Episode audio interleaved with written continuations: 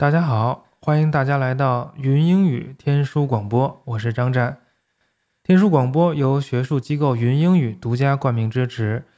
云英语 VB 词汇建造师将历史比较语言学、原始印欧语和印欧语知识、语言学、词典编纂学、爱加一认知理论系统引入英语和其他二语教学，以构建非母语者二语体系摄入、处理和母语化输出体系。云英语 VB 词汇建造师全面整合历史演变与共识应用，从语言学和语音学基础知识，再到语言演变和英语历史。深入浅出介绍 PIE 已降世界最主要语言体系变迁，从历史比较方法的视角形成对印欧语言全新的整体认知的同时，使研修者可以从英语核心词汇建构起一整个日耳曼、拉丁和希腊的网状关联认知结构，构建两万学术阅读词汇体系，全面深入提升学术语言能力。云英语是我好朋友办的机构了，他也是天书的赞助人。简单的说，就是把英语的词汇分成几层，并且让它们联系起来，然后通过历史语言学的方法，让你通过简单的词能够推出复杂的词，让你更好的理解并且掌握英语的词汇，就是脱胎换骨一样的重新理解英语。脱胎换骨是关键词，希望大家去北京上他的课。当然，天书广播也离不开各位的支持。希望天书广播的听众朋友们还是一如既往的踊跃投喂。现在的投喂标准是一期一碗牛肉面十五块钱。啊，我们采用负罪感制度，就如果你的负罪感达到了你不能忍受的程度，欢迎你一一次投喂比较多的量。当然，投喂是基于你喜欢某一期节目，比如说你听了某一期，你觉得不错，你觉得有收获，你觉得。啊，值得投喂，那你就可以给我投喂，啊，不是说需要大家为之前的每一期都投喂了，而且也欢迎大家投喂的时候说我格外喜欢哪一期。投喂的方式是支付宝或者微信或者 PayPal，我的支付宝和 PayPal 的账号都是 T O 张战的全拼 at gmail dot com。t o z h a n g z h a n at gmail 点 com，我的微信号是幺四二幺七零幺零，呃，想入群的朋友可以先加我的微信，然后会把你加到群里面去。申请入群的时候说一下你最喜欢天书哪一期啊？天书还有一个微博，呃，会时不时的更新，就叫天书广播，希望大家关注。同时，天书还有一个官方网站，上面会有一些在。喜马拉雅上看不到的节目，目前好像只有一期。网站地址是三 w 点天书广播点 com。好，今天的节目正式开始。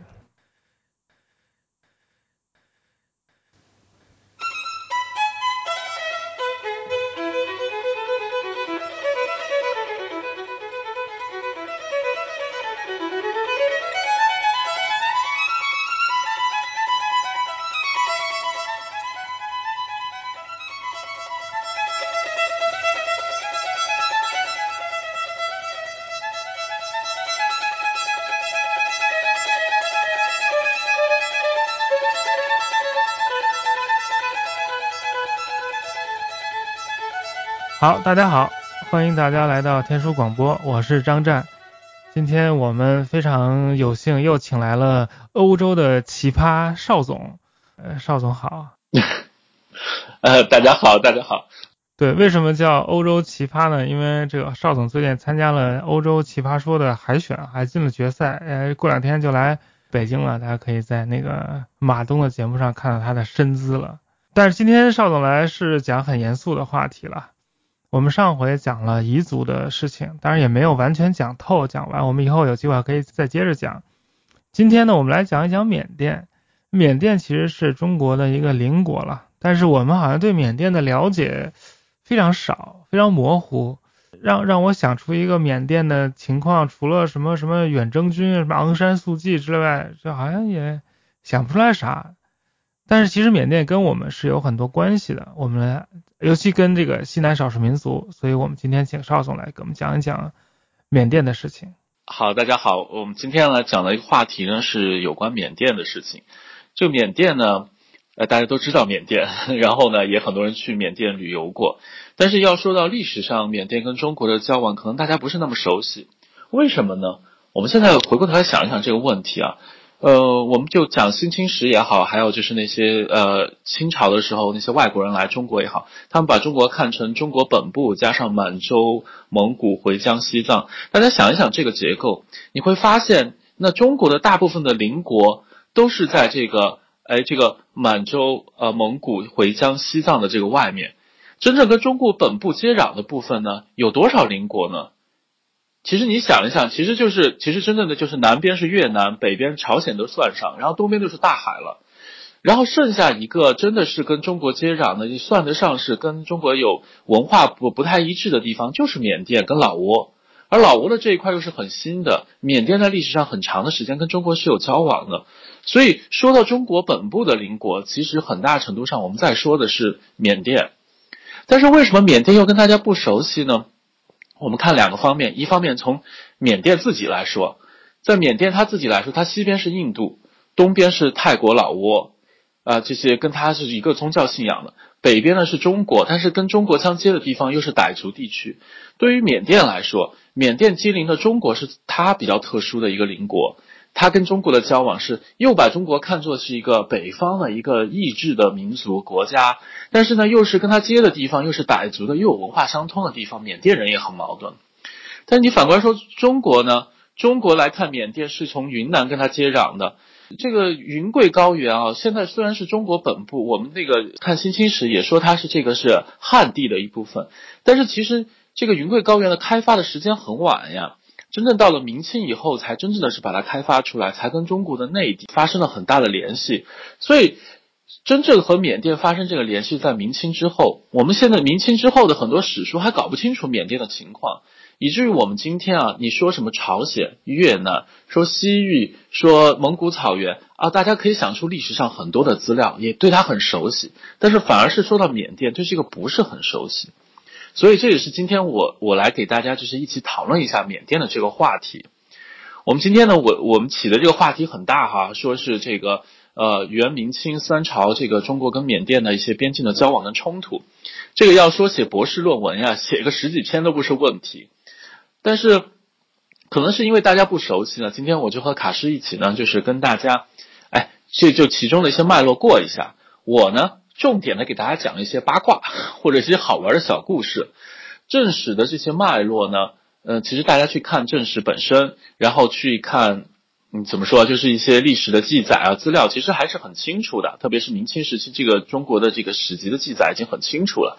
这个呢，我就很快的跟大家过讲清楚脉络，然后一些小故事呢和一些当中的八卦，就给大家多讲一讲。目的是什么呢？让大家对这个中缅交往，对缅甸，缅甸人怎么想中国的，缅甸的世界观是什么，来给大家有一个呃有一个这个样的介绍。嗯，那我们先讲一讲缅甸的名字吧。缅甸好像英文里面有两个名字，一个叫 Burma，现在叫 Myanmar，这好像有点奇怪，一般人不不明白这是什么意思。对，其实是这样的，这个英文的 Burma 呢是来自于缅语的 Burma。这个词的意思就是缅甸人的缅族，就讲缅语的这些缅族人的自称，他们叫 Burma。然后呢，呃，英文的 Myanmar 这个词呢是缅甸语的 Myanmar，这个词就是英文转写。这个词是什么意思呢？这个词是缅甸军政府上台了之后，他从历史古籍当中翻出来的一个古语的名字。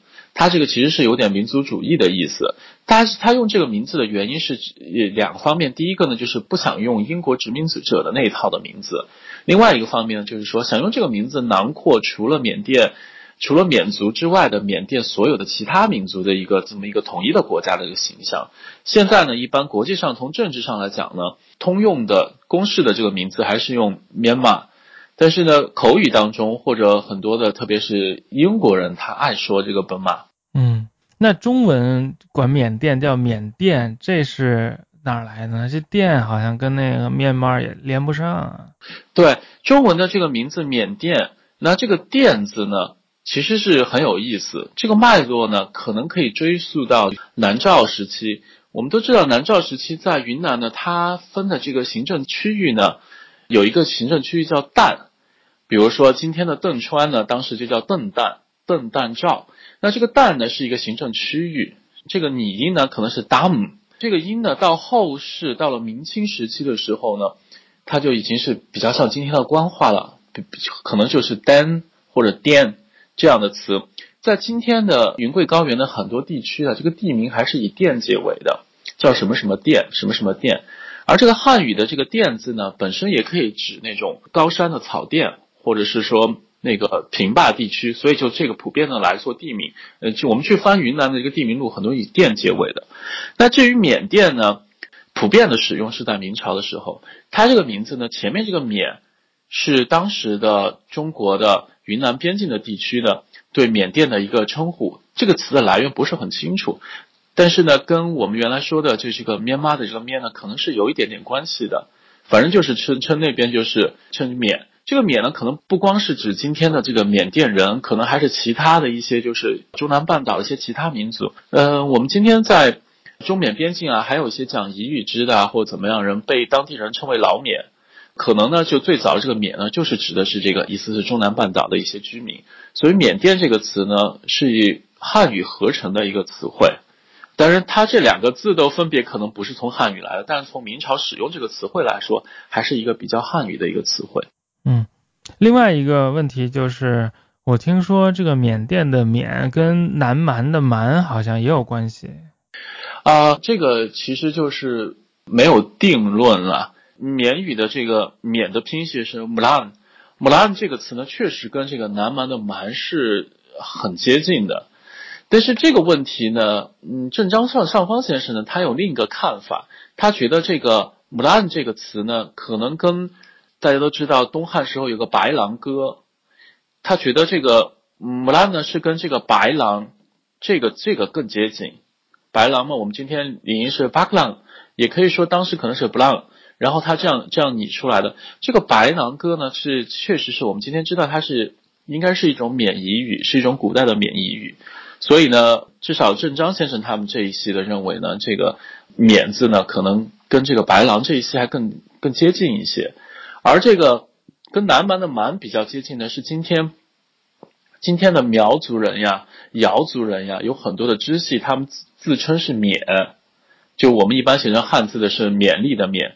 或者叫门，比如说有人有有苗族自称是金门，还有叫金缅什么的，这个呢才是真正的是很清楚的，这是跟南蛮的蛮是直接是一线继承下来的。嗯，呃，缅甸其实也是一个多民族国家，它的民族成分也非常复杂，而且它也是面积比较大，各个地方的这个呃地理啊自然环境也不太一样。大概说就是北部是山区，然后南部就是平原，基本就是很简单的说了。那能不能大概介绍一下缅甸的那个民族构成？就今天缅甸的民族构成？对，缅甸的这个民族构成呢，其实跟它的地理环境也是有很大的关系。缅甸这个地理环境是这样的，它的东部是跟老挝接的这一块地方是高原，我们一般称为善邦高原；西部跟中国的云南。西藏和这个印度接的这一块呢，也是山区，就是我们今天说的克钦邦的这一块地方。然后中部跟南部呢，这个地方是平原河谷，在南部呢是沿海的地方呢，是住着以前的那些孟人的后裔。所以总的来说呢，缅甸的民族虽然它大概分出来有几百个吧，官方说他们有两百多个，但实际上它大的方向呢是分这么几支。人口最最多的，占到全国人口百分之六十七十左右，就是缅人。这个缅人呢，他主要生活在这个伊洛瓦底江、萨尔温江这些河谷的地带，人口非常稠密，主要是以农业为主的，这是缅甸的主要的人口。然后北部的山区和靠西部的这些山区呢，生活了像克钦、钦这样的一些人。这些人呢是讲藏缅语的，但是呢，他们。跟这个缅语支的这些差别比较大，像克钦的这个就是我们说的景颇了，这一支的呢，就是虽然从历史来源上跟缅然后这些有一些关系，但是在文化上和后来的政治上隔得比较远，这是北部山区和西部的一些情况啊。我们知道是克钦独立军啊，这些都比较活跃的。然后东部的东部的善邦高原上，主要就是啊善傣人，这个他们当地叫善人，在中国我们叫傣族嘛。这个善人跟缅甸人呢，他们是来源是完全不同的。这个善人是他们讲的语言是动台语的这个西南族的嘛，就跟泰国、老挝、中国的壮族、侗族这些是非常密切的一个呃历史渊源的关系。从语言和人的来源上，跟缅人差很多，但是呢，在文化、在宗教上是一致的。所以对于缅人来说，虽然善人跟他们语言不一致、来源不一致，但是是一个世界的，所以他们其实关系更密切。然后再有缅甸南部的这些生活的沿海地区，原来是一些孟人的国家。这个孟人就是我们说的孟高棉，我们是连着说的嘛。孟人跟高棉人其实是一支的。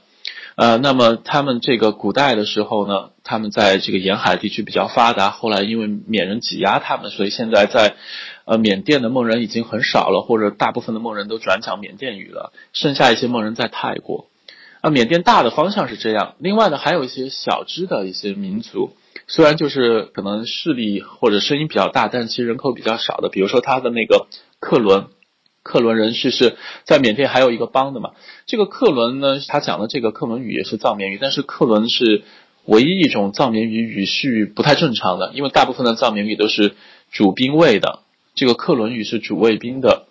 可能它是受孟语或者是动态语的影响，大致来说，缅甸是这么一个分布。但是我们平时听到的比这个复杂多了。比如说，我们还听到有果敢、有佤邦这样的一些情况。这个是因为缅甸的这个政府啊，对这个周边的多民族的管理呢力量不够。他的这些小的民族，比如说这个果敢其实是汉人了，还有像佤邦的这些布朗族、佤族的这些人。他们其实人口非常少，但是呢，他们居住的地方呢是在山上，比较偏远，管理不到位，所以他们有各种各各样的所谓的这个地方武装，其实就可能就是几百个人，顶多了。但是呢，就是在他们国内的势力还比较活跃，就是这么一个感觉。那缅甸对中国人是，我听说缅甸把中国人叫叫什么叫包波吗？还是说包波是中国人对缅缅甸的说法？对对对。这是缅甸专门有个词叫“保婆”，这个词呢是分两部分，前面这个“保”，这个呢可能呢是跟汉语的这个同胞的“胞”包衣的“包”是真的是有语言上的关系，可能指的是胎盘包衣类那个东西。婆这个就是一个词词缀，就是人的意思。这个“保婆”呢这个词在缅语当中本来的意思是兄弟姐妹，就是相当于咱们说的同胞了。但是这个词儿呢，主要的现在的一般的用途就是来指中国人，是一种亲密关系的意思。这个词呢，其实非常有意思。他为什么讲中国人是兄弟姐妹？他不讲那些什么善人呀，或者孟人是兄弟姐妹呢？呃，我是这样看的，就是说缅甸人是，就缅人他是从，呃，这个云贵高原南下来来征服当地的，他很清楚这些善人也好，这些。这些孟人也好，从来源上跟自己是不一样的。但是这个为什么觉得跟中国人或者是说跟汉人是有这个往来的关系呢？我原来好像也讲过，就是彝族人就会觉得，啊，我彝语支的这一支，缅彝的这一支和汉人和藏羌的是三兄弟。其实呢，这个说法呢，就是王明科先生在羌族地区去做调查的时候，他不是也说羌族地区就是他爱说我们几个寨子是一个祖先的几兄弟嘛？他不是还有本书专门写这个问题吗？这个其实是藏羌缅彝这个系统里边一个常见的，因为他们是原来是从青藏高原南下，那不断的去开拓不同的地方的时候，怎么记述以前的祖先呢？是靠那个分支和兄弟，所以他们非常在意这个东西。缅人虽然后来不断的印度化，但是他可能早期的时候还是存留有这些记忆的这一块的东西呢，没有什么太多的证据来说，但是他会讲这个兄弟姐妹来称中国人呢，很可能真的是跟这个是有关系的。缅语里面怎么怎么称呼中国啊？缅语里边的称呼中中国呢，两种称呼，第一种呢就是用巴利语的称呼称这个基纳，也缅语来说呢就是 Sang，这是第一种正式的文献里边称的。口语当中或者是一些历史的文献当中呢，是是称作的油，的油这个词呢，就是不知道什么来源，拼写也比较特殊，是在比较晚的时代出现在这个缅甸的文献当中呢。现在口语当中也经常在说，缅甸很多从中国传过来的东西都叫德油什么什么什么。这个德油这个词源呢，嗯，我看过有几篇论文，包括缅甸人写的。啊，中国人写的和一些西方人写的这个论文一直在讨论这个这个词的词源是什么。都没有提出特别好的说法。那西方呢普遍认为，搞不好这个词是突厥的意思，就是那个蒙古军队里边的突厥士兵嘛。但是这个是对不上的，从缅文的拼写来说，这是对不上的。我们现在呢，呃，我和我周围的这些一些朋友呢，我们普遍认为呢，这个词可能是大理的意思，因为最早的时候，从缅甸兴起的时候，它能跟中国接触到的其实是大理啊。缅甸实际上早期蒲甘这个王朝，它跟中国的接触始终是从大理来的，而且在今天呢，很多云南的一些南部的一些少数民族，他们在称这个汉人的时候，还多少会带了一个大大理这样的一些词汇来讲。你像我们南部。彝语像墨江县啊这些地方的彝语呢，称汉族呢，它那个书面的文献是叫沙，这是一个文学用语的称呼，但是口语里面是叫塔尼坡。那有人也提这个是大理的意思，这听上去有点远，可能塔利就是大理是吧？坡是人，对，坡是人，对。呃，我想提醒各位听众，就是说今天我们有确定的疆界，呃，有中缅边界。但实际上，在古代，甚至在不是很远的过去，这一片地区是没有所谓的国境的。他们都是在所谓那个 Zomi 啊。我们上一次讲那个东南亚研究的时候，曾经提过，就是在云贵高原，然后泰国北部、缅甸北部，就这一大片山区，是存在着世界上最后一个还没有被国家纳入到行政体系里面的地区和人民的。所以这儿的人都是。很晚才有国家的，而且这地方的那个民族分布也都非常复杂，也都是跨境的。虽然可能国境两边当地人对这同一个民族的称呼不一样，比如中国叫景颇族，缅甸就叫克钦族，但实际上他们是一种人。所以不要被这个今天的国境所限制，限制住我们对这片地区这这儿的人的理解。我们今天来看中国的历史地理的时候呢，其实我们其实站的角度是这个谭其骧先生讲的，就是今天的中国的版图之内发生的事情都算是中国的历史地理。但是我们具体到某一个地区和某一个环境去看的时候，所谓的这种呃我们现代国家的这种国境。主权这种观念呢，就不是特别适用的哈？我我们具体讲的时候呢，当中有些小故事或者怎么样，我会给大家讲到，给大家突出这个这方面的概念。我想提醒大家注意的就是，中缅勘界是非常晚时代的事情，大部分的国界都是解放后才真正的确定下来的。但是这个确定呢，不是没有缘由的，或者只是政治因素的，它是有一些历史来源的。所以我们今天讲的这个。元明清时期的中缅边境冲突，其实呢，它是一个长期的过程，它形成了今天的中缅边境。我们古代的时候，为什么一步步的中国往前面走，还是往后面退？缅甸是往北边推，还是往南边撤回？这是有历史来源的，就是因为这些历史来源定格到我们今天的时候，形成了今天现代国家的中缅这个国境的这个边境。所以我们今天故事里面会讲到这些，但是在我们的故事里边，没有那么明确的国境线界碑这样的东西的。不能拿今天的国境去去套古代的历史了。今天的国境也其实是整个古代历史这么一个像一条大河一样流到现在的这么一个结果，而不是说它这个河在上游就已经是这个样子。那我们就开始讲缅甸的历史好了。嗯，在我准备的材料之中呢，我给大家准备了两个小故事，让大家来理解一下，就是说这个中国跟缅甸的交往是怎么样的。我二零一。啊，好像是二零一一年的时候，我去缅甸考察，嗯，其实就算是玩吧。我去了缅甸之后呢，在缅甸的北部呢，我接触到很多就是讲汉语的人群，因为我知道那里有很多人讲汉语，但是我不知道哪里去遇到这样的人，因为他们都穿穿的是缅甸人的衣服，没有说汉人穿另外一套衣服的。然后我在那边就是我跟他们聊的时候呢，就会发现他们会说汉语，而且讲的是云南话，就是云南靠西部的这一类的呃汉语方言啊。我也会说，所以我就跟他们对上话了。那这些人呢，我就问他们呀，他们就是有两种情况，一种情况就是都说自己是腾冲来的。那这一类类呢，基本上他们就是晚清时候的一些商队啊，到了缅甸之后，特别是到密支那这些地方，然后就再到曼德勒就留下来了。还有更多的普通的农民或者做生意的，特别是开餐馆的那一类的人呢。他们整个就是精神面貌啊，生活习惯都不一样。这些人呢，他们开的餐馆都是清真的，他们都告诉我们他们是回民。这些回民和那些来做商会的这些汉人，在缅甸人眼里面也是不一样的人。这些回民就被缅甸人称作班代。班代这个词呢，我有问缅甸人，我说这什么意思呀？缅甸人说我们也觉得不知道，反正就他就叫这个名字。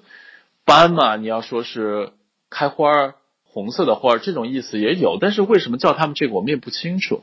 这些人呢，其实他们自己的历史和我们看史籍的记载都非常清楚。这是清朝的云南大理的杜文秀起义的这些回民。杜文秀是一个回民啊，他起义的时候，他在大理这附近建立了平南国，希望是建立一个穆斯林的国家。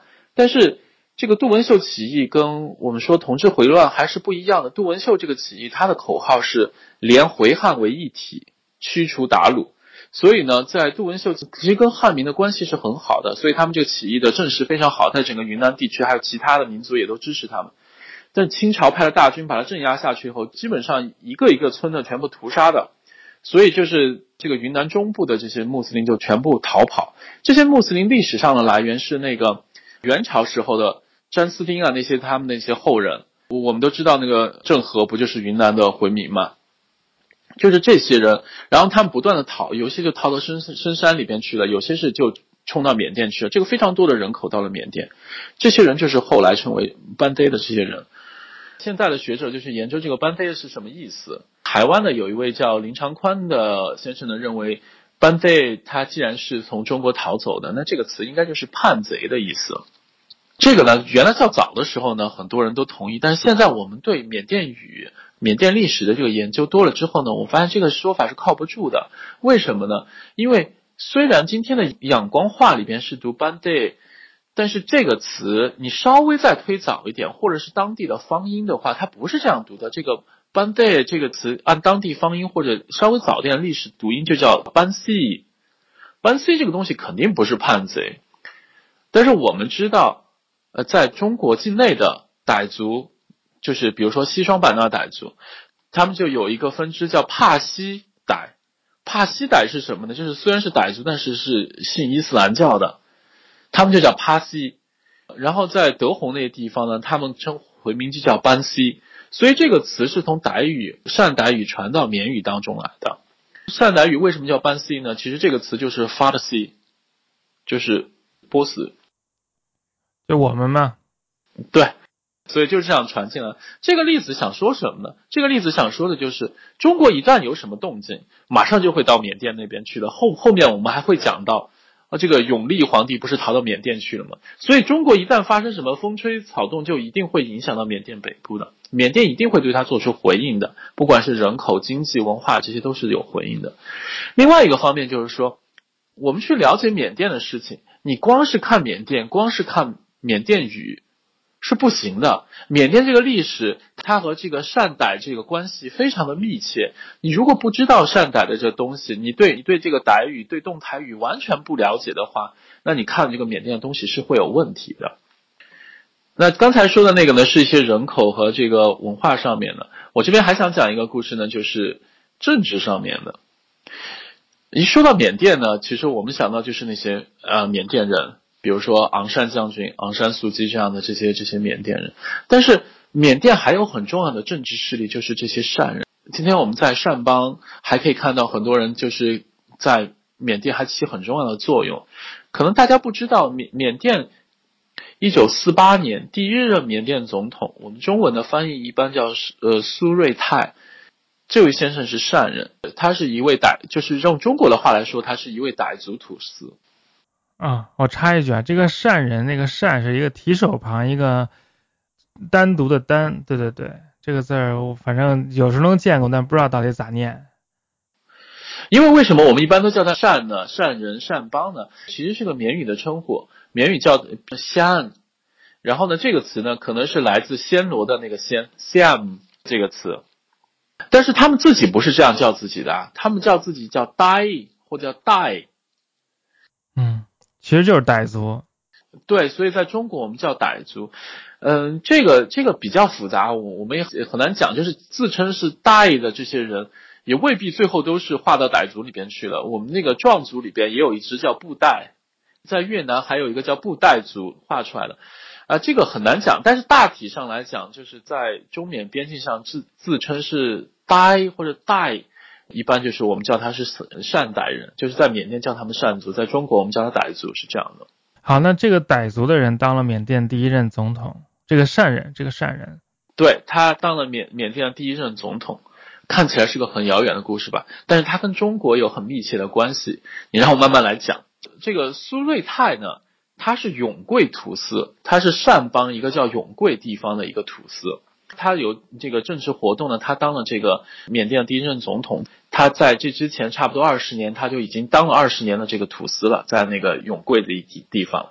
我们现在说土司啊，在这些善傣人当中，他们就叫早，就是我们知道的那个傣族人不是都要刀什么或者招什么嘛？前面这个刀或者招呢，就是早早的意思就是王。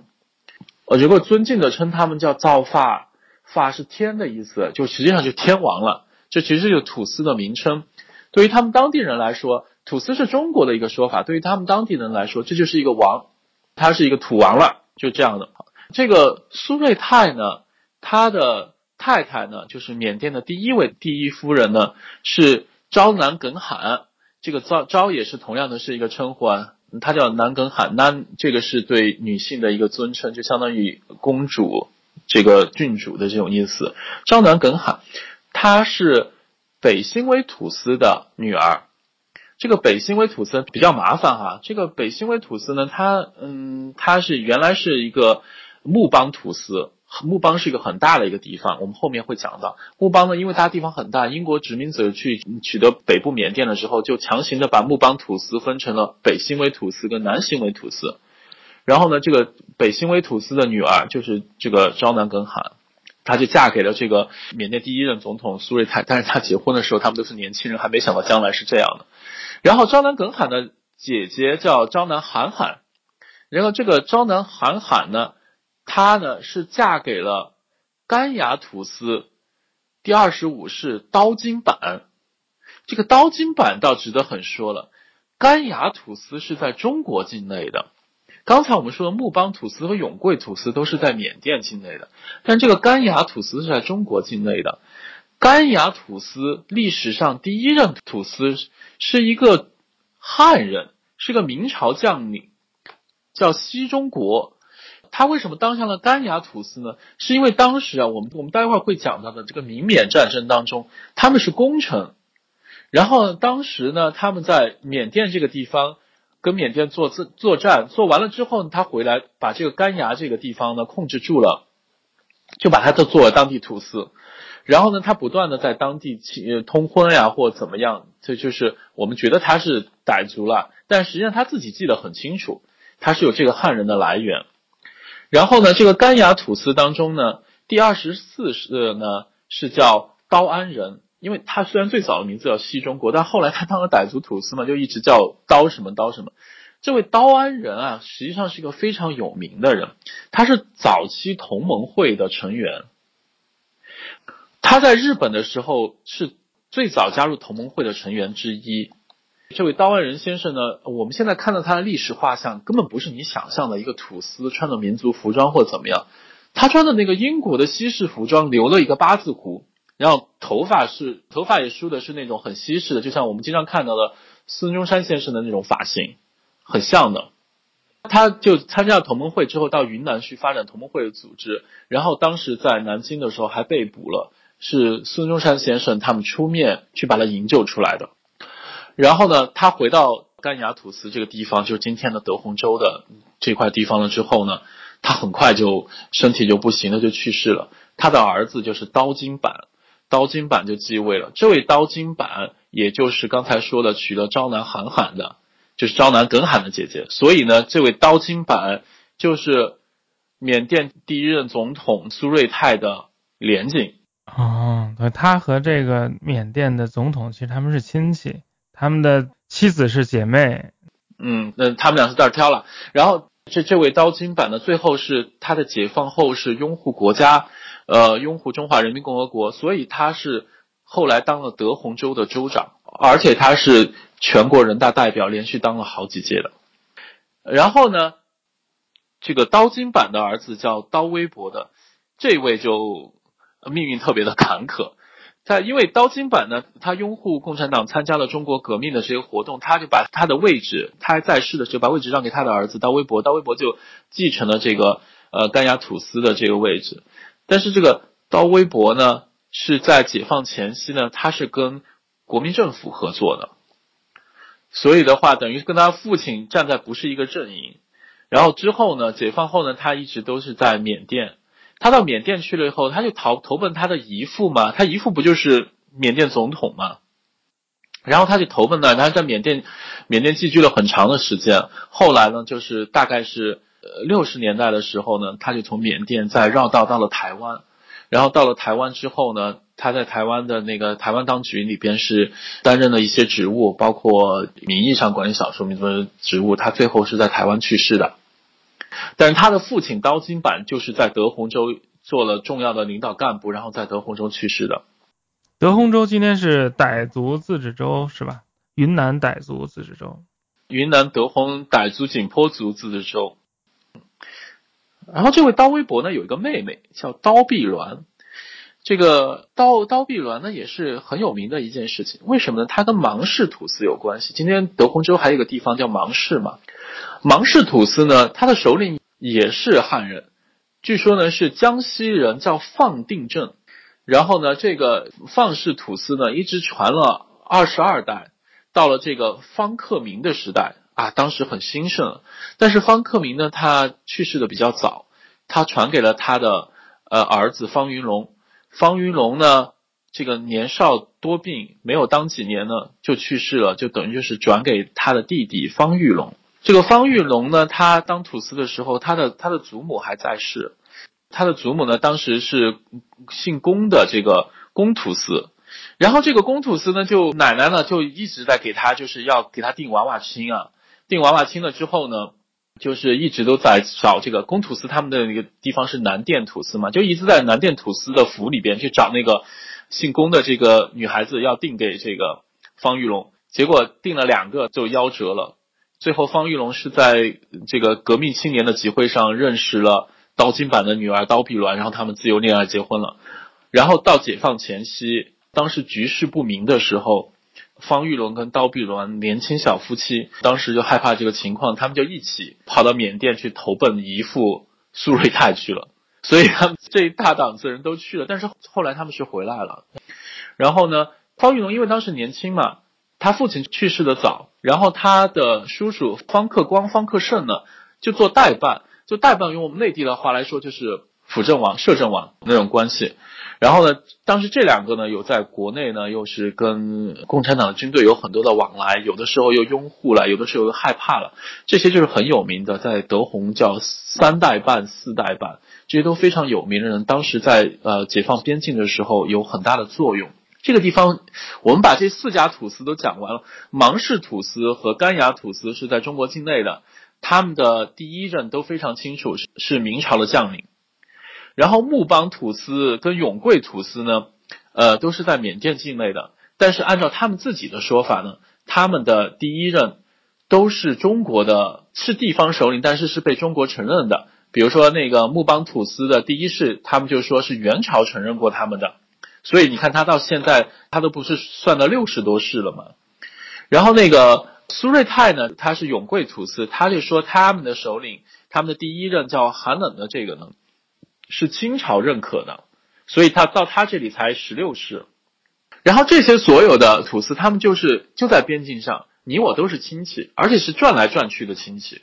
然后大家都是政治的一个集团，可是他们的这个怎么说呢？他们的后代。这个个人的这个，我可以给大家梳理一下。这个方玉龙、刀碧鸾这些夫妻，他们最后回到中国了。虽然就是生活后来有段时间比较艰辛，但总体后现在还是就后事都不错的。刀微博是逃到台湾去了，就就在台湾去世了。然后这个木邦和永贵土司，他们这个后代了，呃因为这个苏瑞泰他虽然当了缅甸总统，但是后来军政府上台了，就把他们都软禁起来了嘛。所以的话，他们的子女就是木邦土司的这个后来的这个后代啊。昭杰孟曼帕呢，他就在缅甸郁郁而终。然后苏瑞泰的太太，就是我们说的那位公主昭南耿嗯耿罕呢，他就带着他的儿子昭汉帕逃到泰国去了。就在那边就是觉得缅甸政府吃相太难看了。你原来签了这个冰龙协议，现在你要把善人全部干掉，那我们就要搞独立。所以他在那个泰国那边是搞这个善邦独立的运动。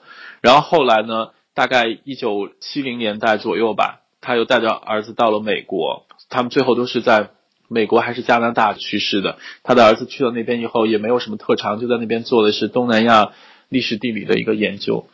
所以呢，你看这个风光一世的这些后来的新时代的二十世纪的。二十一世纪的这个政治完全跟以前都不一样了，所以他们的光芒也就下去了。这些故事要跟大家想说的是什么意思呢？就是中缅边境的这些善歹土司呀，他们对两国的事务都有很大的影响。因为中方的土司是跟是跟云南总督和中国的政府发生关系，缅方的土司是直接跟缅甸的国家发生关系，甚至到了现代国家当中，他们都是跟这个国家的中心结构是有很大的联系的，所以对双方都有很大的影影响。但是呢，第二个情况呢，就是他们又是亲戚，你我其实不分的，在日常生活当中就是一个地方政治了，都是一些贵族结构的，所以他们内心其实很微妙的，相互都知道他是中方的土司，他是缅方的土司，可是，在日常生活中呢，在地方的政治上面，相互之间又是不区分的，所以这个非常的微妙。他是我姨父啊，老找姨父去，一来就找姨父了。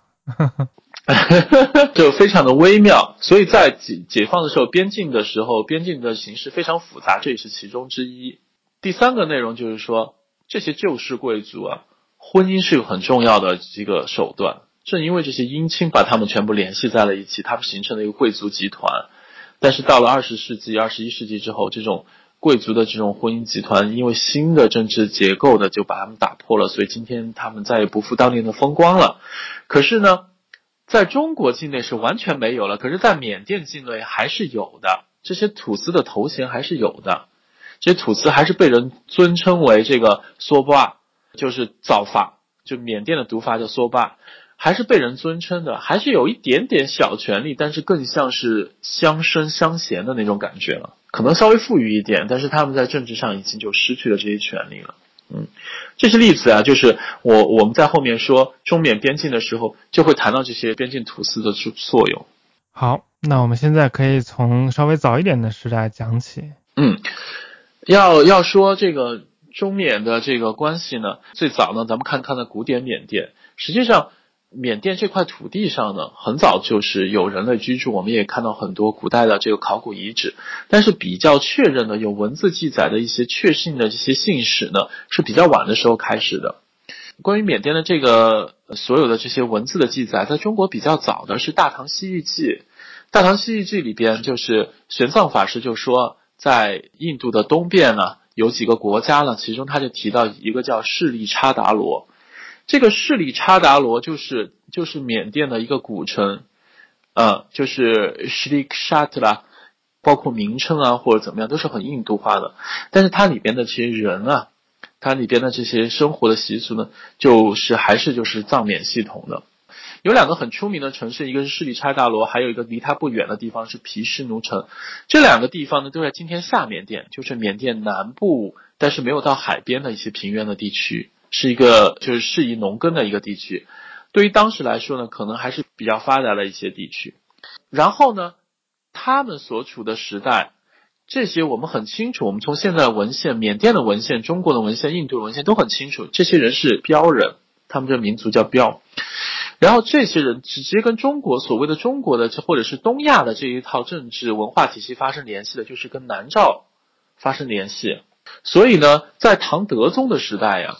呃，当时有这个南诏的使臣到长安来，这个标国人听到了之后，他们也要跟着一起来，所以当时呢是带了一些朝贡的队伍，还有呢就是献了一个乐曲叫标国乐，就是他上台表演他们当地的这个舞蹈和音乐，他这个舞蹈和音乐呢是非常印度化的，说明他当时就是文明程度比较高啊，他跟那个 印度是直接接轨的。但是来了之后呢，唐朝的这些。大臣们看到了之后呢，当然是啊，很欢迎嘛。你来朝贡当然很欢迎。有两个诗人啊，都做了诗的，一个是元稹，一个是白居易，都写了一首诗，名字都叫《标国乐》啊。然后呢，这个《标国乐》呢非常有意思，就是说他们俩写的这两首诗呢，完全不是在夸唐德宗，是在骂。元稹的这个诗非常有意思，元稹这个诗连那个飘过乐是怎么表演的，有什么乐队他都没有写，他直接就是说音声不合十二和，就是说你这个你奏的音乐都不合我们中原的五音十二律，因为他们听惯了这个中原音乐跟西域音乐，觉得这个东南亚的音乐他们听不懂，然后就说他在就是说就是乱七八糟的。然后就说这种乱七八糟的人，你皇帝让他来进什么贡呀？你先把你周边的事情搞好。现在藩镇藩镇那么严重的，你把它搞好就行了。这是元稹的诗。然后呢，白居易的诗就是怎么写的呢？他把整个这个标国的这个乐队的编制啊，以及他跳舞的那些都已经说了。他里边还说什么玉罗一吹追急耸啊，他这个形象啊，什么都写出来。这个呢，跟后来的缅甸的宫廷音乐的一些就。可以对得上了，说明他还是说的很很确实的。但是他说那么漂亮有什么用呢？他下面就说你唐德宗啊，你要是做得好，周围的老百姓都好过的话，远处来不来又怎么样？漂国的这些人来不来又怎么样？你要是周围的都治理不好了，漂国人来了也不能证明你是圣君，就在那骂。所以呢，就是唐朝的时候已经跟漂国发生了这个联系，已经知道有这么一个国家，而且记述了他的这些过程。但是呢。漂国呢，后来很快就退出了历史的舞台。我们今天看起来呢，它一个很重要的原因，是因为它在跟南诏的交往当中，南诏不断的扩张，漂国的很多重要的城市都被南诏损毁了。因为是这样的，漂国它是一个个的城市的国家，这种城市的国家跟早期的南诏的那个所所谓六诏八诏的这个城邦呢是很像的，但是因为。呃，南诏统一了六诏之后，仿照唐朝形成了一个国家政权了之后，它非常的强大，它不断的向外扩张。这个时候呢，这些标人的城邦受到了很大的影响，所以呢，就是南诏跟标国的这些战争呢，使得是这些标人的就是衰落下去。也正因为是这样，才为后来缅人的兴起提供了这个空间。然后呢，在那个时代，北方是标人，南方呢？就是在现在的伊洛瓦底江的江口呢，这些地方是孟人。孟人呢是古典的一个非常文明的一个民族，他们长期就通过安达曼海跟那个斯里兰卡，就是狮子国，还有就是印度本土都有往来，佛教也很兴盛，文化也很兴盛。他们的整个的这个社会结构啊，包括他们的这个呃农业啊，看起来都很兴盛的。所以他们跟那个高棉是直接是一系的。后来的吴哥这些那么兴盛的，他们其实是一个系列的。然后，另外呢，在缅甸的今天缅甸的西南部呢，就是这个若开邦呢，就是阿拉干那些呢，是一个处于缅甸跟印度的一个缓冲地带的，有些这些城邦，就是在这么这么一个历史背景下，缅甸人兴兴起了。缅甸人的兴起就是跟南诏有很大的关系。南诏把这些标人的强盛的这些城市都已经摧毁了之后，缅甸人就是有了一个这么一个空间，有一个空白，他就在里边成长起来了。早期的缅甸的历史呢，现在不是很清楚，但是可以肯定的是，缅甸是在不断的攻取其他的地方，然后呢，融融合了其他的族群，然后建立起来的。根据缅甸的自己的历史的记载，他也说的很清楚，他早期啊，就是缅甸第一个王朝不是蒲甘嘛？蒲甘最早是怎么形成的？他有传说啊，最早的那些王都是什么王？我们这边拿出来那个缅甸的琉璃宫史，它里边记载了最早的第一个王是什么呢？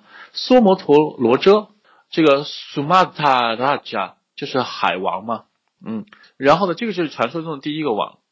接着呢，他的第二个王叫这个拉西中，这个中是猫的意思，但是它实际上是指的猫眼石。拉西就是印度来的是圣人嘛，所以就是猫眼石圣人，所以第二个王是这么一个王。然后到了第三个王就叫什么呢？就叫表明 T，这个表就是标人的意思，明是现代缅语，古代缅语是 Mon，这个跟汉语的王，国王的王，其实明显是同源词。也就是说，这个人的名字就叫标王 T，这个是个很有名的人啊。这个表明 T 在缅甸啊是家喻户晓的一个传说人物，什么？他又是射箭射了神鸟了，又什么呃下海去把那个什么恶龙治理了，所以这国家就兴盛了。有这么一个人，这个人说明是标人，在缅甸人都承认标人是跟他的古典是有关系的。这个表明期之后呢，这下下来就是非常有意思的。下面的这些人啊，到了后面呢，这些一代代的记下来的人的名字，我们就会发现有一个有意思的现象，就是表明期了之后呢。他下面的这些人的名字就是联名的，表明 T T 名业，也没有百百姓领心领中中偷拉家。你会发现他们这个名字，这是一个父子联名的一个制度。说到父子联名的制度，大家可能可以想到了哪里有呢？就是我们南诏的王系就是父子联名的。南诏国的王系从第一个系奴罗开始，系奴罗、罗胜、胜罗皮、皮罗格、格罗凤、凤嘉义、义谋寻、寻格劝、劝封佑，这一代代的王是父子联名制度的。父子联名制度其实是彝语之缅彝语的这个人群的一个很重要的一个制度，所以可以看出来，缅甸早期的这些漂人呢，他的这些文化和这个制度都还很这个 像今天的这个彝语支的，或者是像南诏大理的很接近的。但是在这个之后，他在后面的人的名字都是那种很印度化的。叫什么什么什么拉加什么什么什么，就就是叫这种名字了。再往后面就说明他就印度化了嘛。再往下面走了之后，就是大家都知道了最有名的蒲甘王，真正建立了蒲甘的，就是阿努律陀这个国王。这个阿努律陀这个国王呢，首先他这个名字就是就是印度化的，他这个是跟那个佛祖下面这些罗汉里边声闻第一，不是叫阿那律吗？他这个就是阿那律的那个名字的缅缅语的变音。阿努律陀呢，他就是从那个时候开始接受印度化的这些所有的东西。更重要的是呢，他有很强大的军队。说到这个呢，其实我觉得可以做这么一个比喻：在中国的历史上，经常有草原的这些人南下的，什么辽金、蒙古、呃，这个满洲都是北方草原南下的。其实，在缅甸的历史上来说，缅人其实是扮演了这个。呃，这个山地民族南下的这么一个角色，也就是说，他是从云贵高原上南下的一个外来的族群，他把原来已经在本地的这些讲藏缅语也好，讲侗台语也好，讲孟高缅语也好，他把这些族群融合统一了，才形成了后来的缅甸这个国家。也正因为是这样，所以现在的缅甸的这个民族文化那么复杂。阿努律陀王的时候，他做了几件事情啊，第一个呢，就是说他要推行佛教。他要推进佛教的时候，这个时候南方的当时的这个呃孟人的这些地方呢，就是我们统称为直通。直通呢，这个是一个根据英语的转译的。实际上孟人自己叫这个地方叫萨通。萨通这个地方的这个有一个僧人，就名字就叫阿罗汉阿罗汉。这个叫阿罗汉的这个僧人呢，他是个孟族人，但是他致力于传播佛教，所以他就去找这个。呃，缅王阿努律陀说：“我来给你传佛教，我传的才是真经。他传的是什么呢？其实就是，其实这个阿罗汉呢，其实是要给这个缅王传这个上座部佛教。在此之前，那缅人信的是什么呢？什么佛教呢？他们信的是阿刹利派。这个阿刹利佛教就是今天我们在云南的呃大理的白族群众都还在信的这个阿刹利观音，我们把它称作滇密。”很多人只知道藏密哈，可能没有听说过滇密。滇密其实是云南的本地的一个佛教的一个流派，在南诏大理的时代非常流行，到今天还有很多的信众。这个滇密里边最信奉的第一个就是阿刹利观音。然后滇密还有个特点，它的法师呢，就是称为阿刹利，就是那个阿加利亚，就是师傅的意思嘛。这个阿刹利是。呃，一定条件下是可以结婚生子，可以传承他的这个学学派的。缅人最早也是信这个，从这个角度上也看得出来，他是跟那个乌蛮白蛮集团关系是非常近的。他信的这个佛教，因为这个这个孟僧阿罗汉的到来，给他传了上座部佛教，他改成了上上座部，然后在整个的北部缅甸就推行这个，那这个就政教合一了嘛，他军队又更加强大了，所以他就一路带兵南下。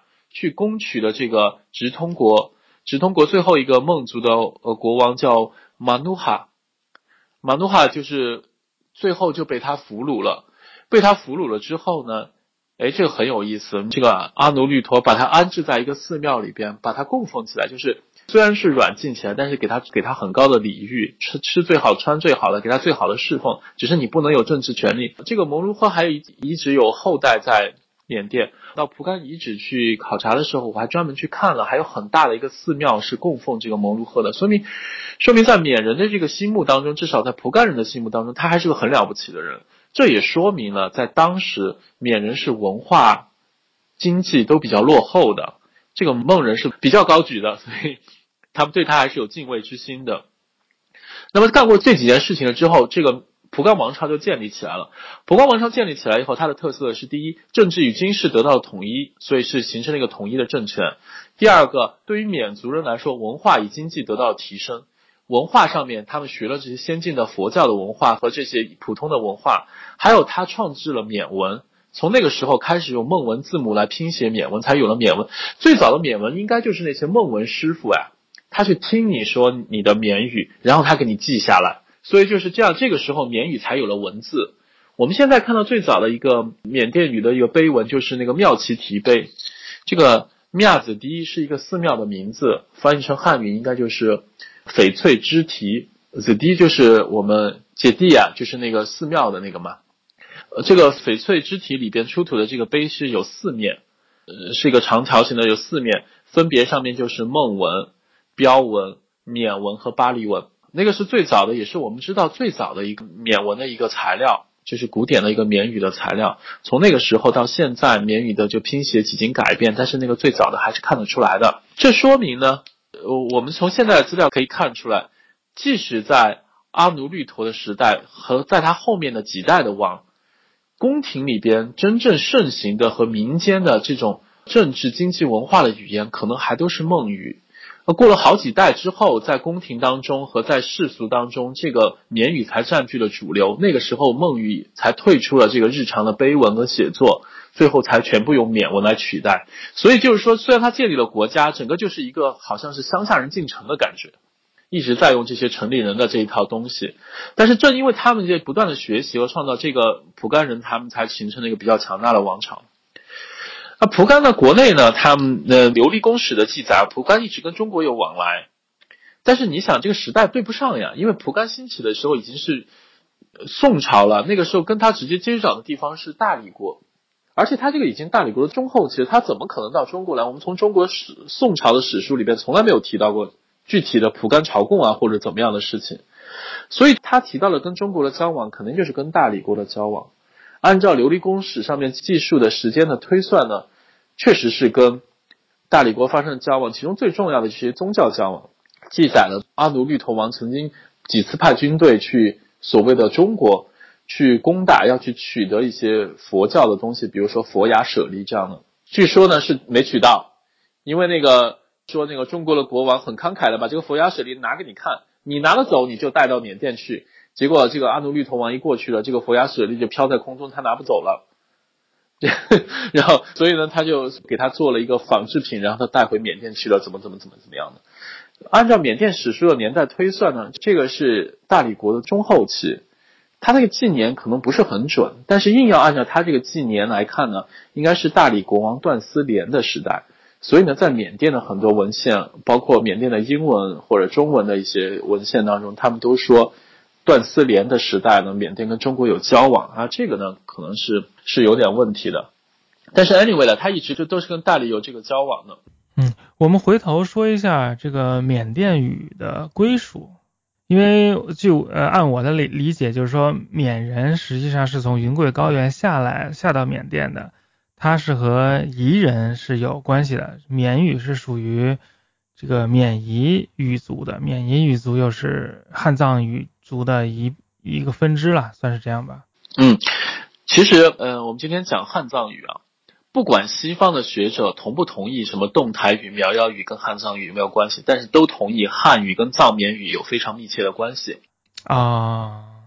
而这个藏缅语、藏缅语就是两个字嘛，一个藏一个缅嘛。但是可能大家都没有意识到，藏缅语当中使用人口最多的是缅甸语。嗯，缅甸语使用的人口有几千万，就是第一语言是缅甸语的就有几千万，所以。你看这个数量级，这个缅甸语几千万的这个数量级是超过了其他所有藏缅语使用人口的总和。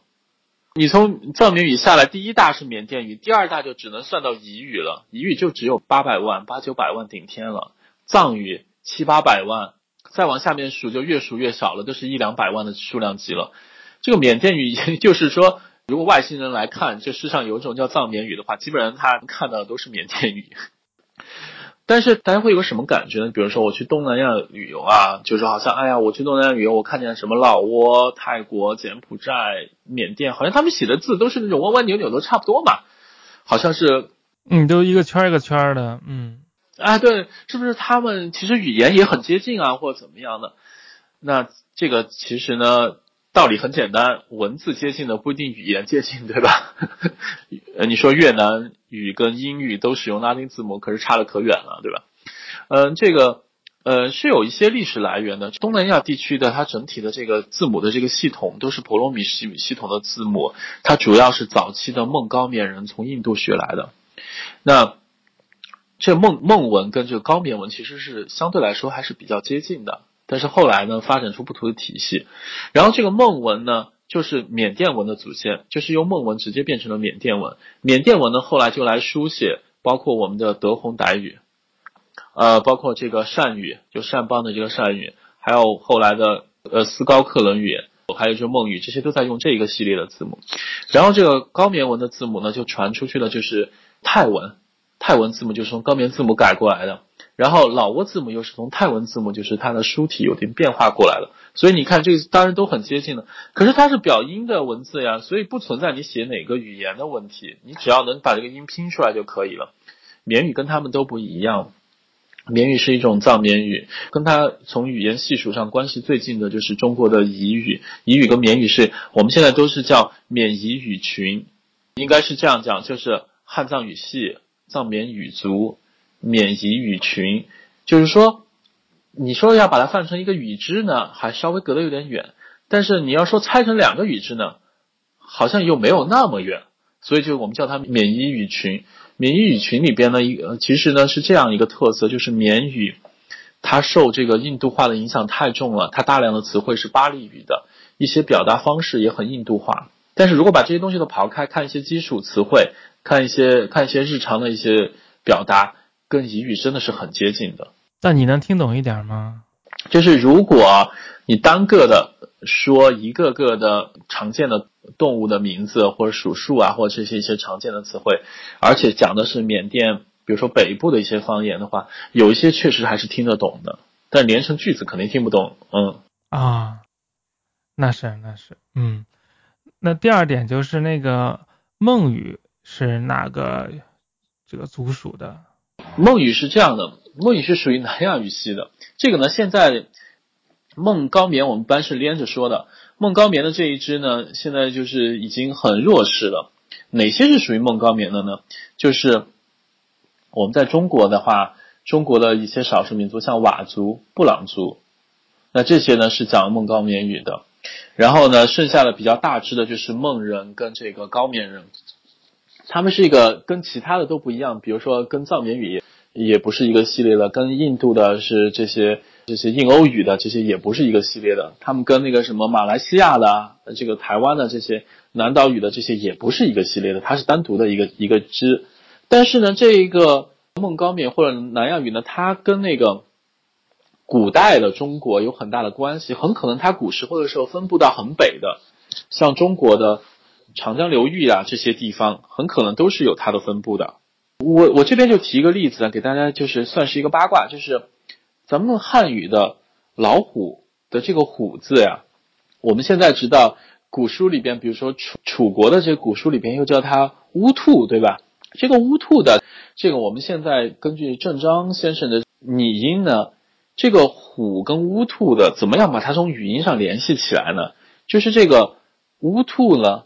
可能就是 ga gas 这样的一个音，然后呢，虎呢就是 glass，就是大概是这么一个语音的结构。这个词就是一个孟高棉语的词汇，就是孟语称老虎就叫 gla，然后这个词汇到今天还在使用。剩下的，比如说缅甸语称老虎叫加，就是从 gla 变过来的；彝语称老虎是拉，也是格拉来的。对这一类的词，很可能汉藏语当中的这个“虎”这个拉系的这个“虎”的词，很可能就是从这个南亚语来的。这就是我们讲的语言联盟的问题。就是它可能并不是呃族属一致，而是他们都长期生活在一起，就相互之间有一些渗透。对对对，就是我们现在就是用那个语言联盟来指这个事情。那今天的孟高棉语就是缅柬埔寨语了吗？今天的孟高棉语最大的呃两支嘛，就是一个是高棉语啊，还有一个就是孟语。孟语呢，主要是在缅甸南部跟泰国南部还有一些人在使用。然后剩下就高棉语就是柬埔寨语了。孟高棉语的特点就就是跟其他的这些东亚的语言比，就是它最大特点就是没有声调。啊，哎，那它所谓这个南亚语族还有其他的大一点的语言吗？还有就是越南语呀。所以就是，嗯，怎么说呢？越南语，越南语就是虽然你看它深受汉语的影响，但是你仔细看它里边的结构啊，或者是那些所有的东西，就是。它整个就是还是就好多词汇都还是对得上的。你比如说，呃，越南语就是大家都看到过的那个一个标语啊，比如说“新年快乐”，它的新年就叫 “Nam Mui”。然后呢，这个 “Nam Mui” 是越南语的一个表达，可是你直接去翻那个柬埔寨语，它如果说新年就叫 “Chinam To Me”。所以的话，越南语它是越南语它是把原始的这种。南亚语丢失了复辅音，然后加上了声调变出来的。啊，我终于明白这点事儿了。然后再说一个那个标语，标是 pu 是不是？标是呃 bu，bu 这个这个拼写有两个，一个是 bu，一个是 blue。啊，bill。因为现代缅语的话读音都是一样的，所以有时候不是特别的区分。嗯，但是这个词汇呢，本来的意思应该就是白色，所以它。标人应该就是白蛮的一支，就是我们说乌蛮白蛮标标人不不说它真的就属于白蛮，至少它跟白蛮有很大的关系。标语的文字是不是没有完全解读啊？因为是这样的，标文的这个碑记倒是发现了一些，但是呢不全，而且呢可能他当时的文字不是很完善，因为他也是借用孟文来的嘛。那孟文就是表达孟语是非常的完善了，但是孟语是没有声调的，对不对？然后你那你标语很可能是有声调的或者怎么样的，你这个就表达不全面。现在呢，还是整体上解解读了不少，但是可能不是那么的完善。我在缅甸的时候，我看到蒲甘博物馆里面还有很大的一个标文字母表或怎么样的，可见他们其实还是已经解读了不少了，可能有点，可能有点什么问题，就是不全了。是我有一个哥们儿叫那个 Nathan Hill，是一个美国人，哈佛毕业的，现在在那个伦敦亚非学院工作。他好像手手底下就有一个一个项目，就是要解读这个标文，还怎么样？还还还发过视频，说他们骑着摩托车在那个缅甸农村里面找那个碑铭啊什么的，还挺好玩的。对啊，我觉得真的要试读这个标文的话，我觉得他得有，真的是有一点。彝语跟这个白语的这个功力吧，因为如果想来，如果标人跟白蛮的关系很近的话，那可能真的是有点白蛮词汇啊。那你这些的话，可能还是需要了解的，因为白蛮词汇还挺特别的。我们那个蛮书啊，樊绰的那个蛮书里边，不就是记记载了一些白蛮的词汇吗？其中就有些很特别的，比如说管盐就食盐叫宾，他写的他写的是宾客的宾，这个在所有的藏缅语里边、南亚语里边。动态语里边都找不到这个词汇，但是它记载这个兵。可是我们今天大理白族这管盐就叫兵。哦，那白族跟这白蛮有关系吗？可能有一点点关系，但是白族的这个白，我们说不好是不是跟这个白蛮有直接关系，因为。因为白族很大程度上，从它的语言来好，从它的人员的来源也好，确实跟这个内地和中原的移民有很大的关系。就是早十年或者早二十年，你去看这个语言其系数分类，这个白语就是名家话，多半都放在藏缅语或者放在彝语支里边的。今天已经拿出来了，直接跟汉语放在一块叫汉白语了。我们今天藏缅语里边再也没有白语了。我们今天比我们预计的讲的要少，不过这个很好，因为我们可以把更精彩留到后面讲。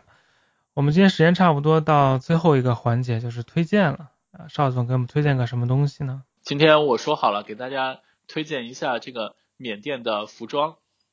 呃，实际上你到缅甸去旅游的时候啊，缅缅甸的缅甸的那些导游，中文导游会跟你说，我们缅甸的服装是什么呢？帽没有顶，衣没有领，裤没有裆，鞋没有帮。传统的缅甸的这个服装呢，即便是贵族的，它都是以包头帕为主。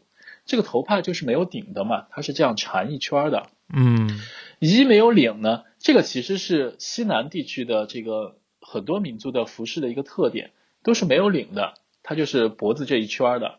我们现在呢，大家可以看到，我们很多中国的少数民族服饰都有立领，嗯，这个是比较晚的时代才有的，早期的都是没有领的。嗯啊，这两个都好说。什么叫裤没有裆，鞋没有帮呢？裤没有裆就是他们穿的这个呃穿的这个服饰啊，不管男性和女性都穿的是我们中文一般说的纱笼。什么叫纱笼？纱笼就是一个筒裙的那种形状的一个东西啊，像个裙子一样的。啊，对，就是男性女性都穿这个。然后呢，鞋没有帮，鞋没有帮的意思就是拖鞋嘛，啊，就是有点像有点像日本的木屐那样的那个东西，就鞋不管做的怎么样精美漂亮，但是是拖鞋式的，嗯或者是说就凉鞋式的，嗯，就跟当地的自然环境有关系嘛。嗯我给大家推荐的就是这个裤没有裆，就是这个裤没有裆是这样的啊，它分成两种，两种男性穿的这个叫叫隆吉，女女性穿的穿的这个塔明，这个隆吉是怎么样呢？它拿一块布，大概就是跟你的腿长长差不多的这个宽度的一块布啊，然后呢把它缝成一个筒状。但是呢，比你的腰围要宽出来很多。你这个男孩子，你就穿到那个桶里边，然后呢，把手撑在两边，就这个桶比你的腰围大嘛，撑在两边，然后把两边呢拉起来，在肚脐下面结一个结，就给它扎紧了嘛。就这样的话，就是相当于你把这个筒裙穿上了。我原来呢没有意识到这个是有什么好处啊。今年 这个欧洲太热了，就是我们这儿有没有空调的？就非常的 可怕，然后呢，我就我就觉得实在是我我腿上就出汗啊，就是特别是腰上扎皮带的这些地方就过敏嘛，就会痒啊什么的。然后呢，腿上也是这样，然后我就我就把我的这个我在缅甸买的这个龙吉翻出来穿了，我就发现嗯，真的特别好，透风的嘛。然后身上身上出汗的那些地方就容易干或者怎么样，就不会有皮肤过敏啊这样的。所以呢，在他们就大量都是穿这个。但是呢，实际上这个隆吉现在你到缅甸去可以买到，可以看到这个呢是比较近的，近一百年、几十年才发展起来的。再早的缅甸服装就是一块布布缝起来，就在腰上绕几圈，然后这样围起来，就真的是筒裙状的。啊，这个呢。跟我们早期看到蒲甘的那个画像上的服装还是不同的，好吧？我给大家推荐这个，大家可以试着去穿一穿。缅甸这个服装穿下来，呃，还是挺舒服、挺好看的。想一想，你穿个筒裙，穿然后拖一个拖鞋的样子，很好，很好。嗯，我听邵总这么一讲啊，其实我非常想去云南玩，而且云南有好多各种各样的自治州，其实感觉就是民族的多样性非常有意思，而且应该吃的也很好。然后我要推荐呢，应该推荐一个三部曲吧。我只看过第一本，第一本是讲那个远征军的，因为我对缅甸的了解也就仅限于抗日的时候远征军的那点事儿。就一个人叫于哥，他就写了很多就是很细节的那种远征军的战斗的故事。第一本叫《松山战役笔记》，然后是腾冲之围，第三本是那个龙陵会战。我看过那个《嵩山战役笔记》，就就非常精彩。后面两本应该也会很有意思。你看过那书吗？你听过？我知道，我我知道这个书，但是没有细看。那里面还有很多就是很详细的那个地图啊什么的。即便是到了近代、现代，腾冲一直到德宏这一块，一直都是很重要的这个兵家必争之地。也就是我们讲的清缅战争、民缅战争，都在这个地方有很重要的战役。一直到现代了，抗日战争也是一样的。好，那今天的节目就到这里，谢谢你，谢谢邵总，谢谢大家，再见。谢谢大家，再见。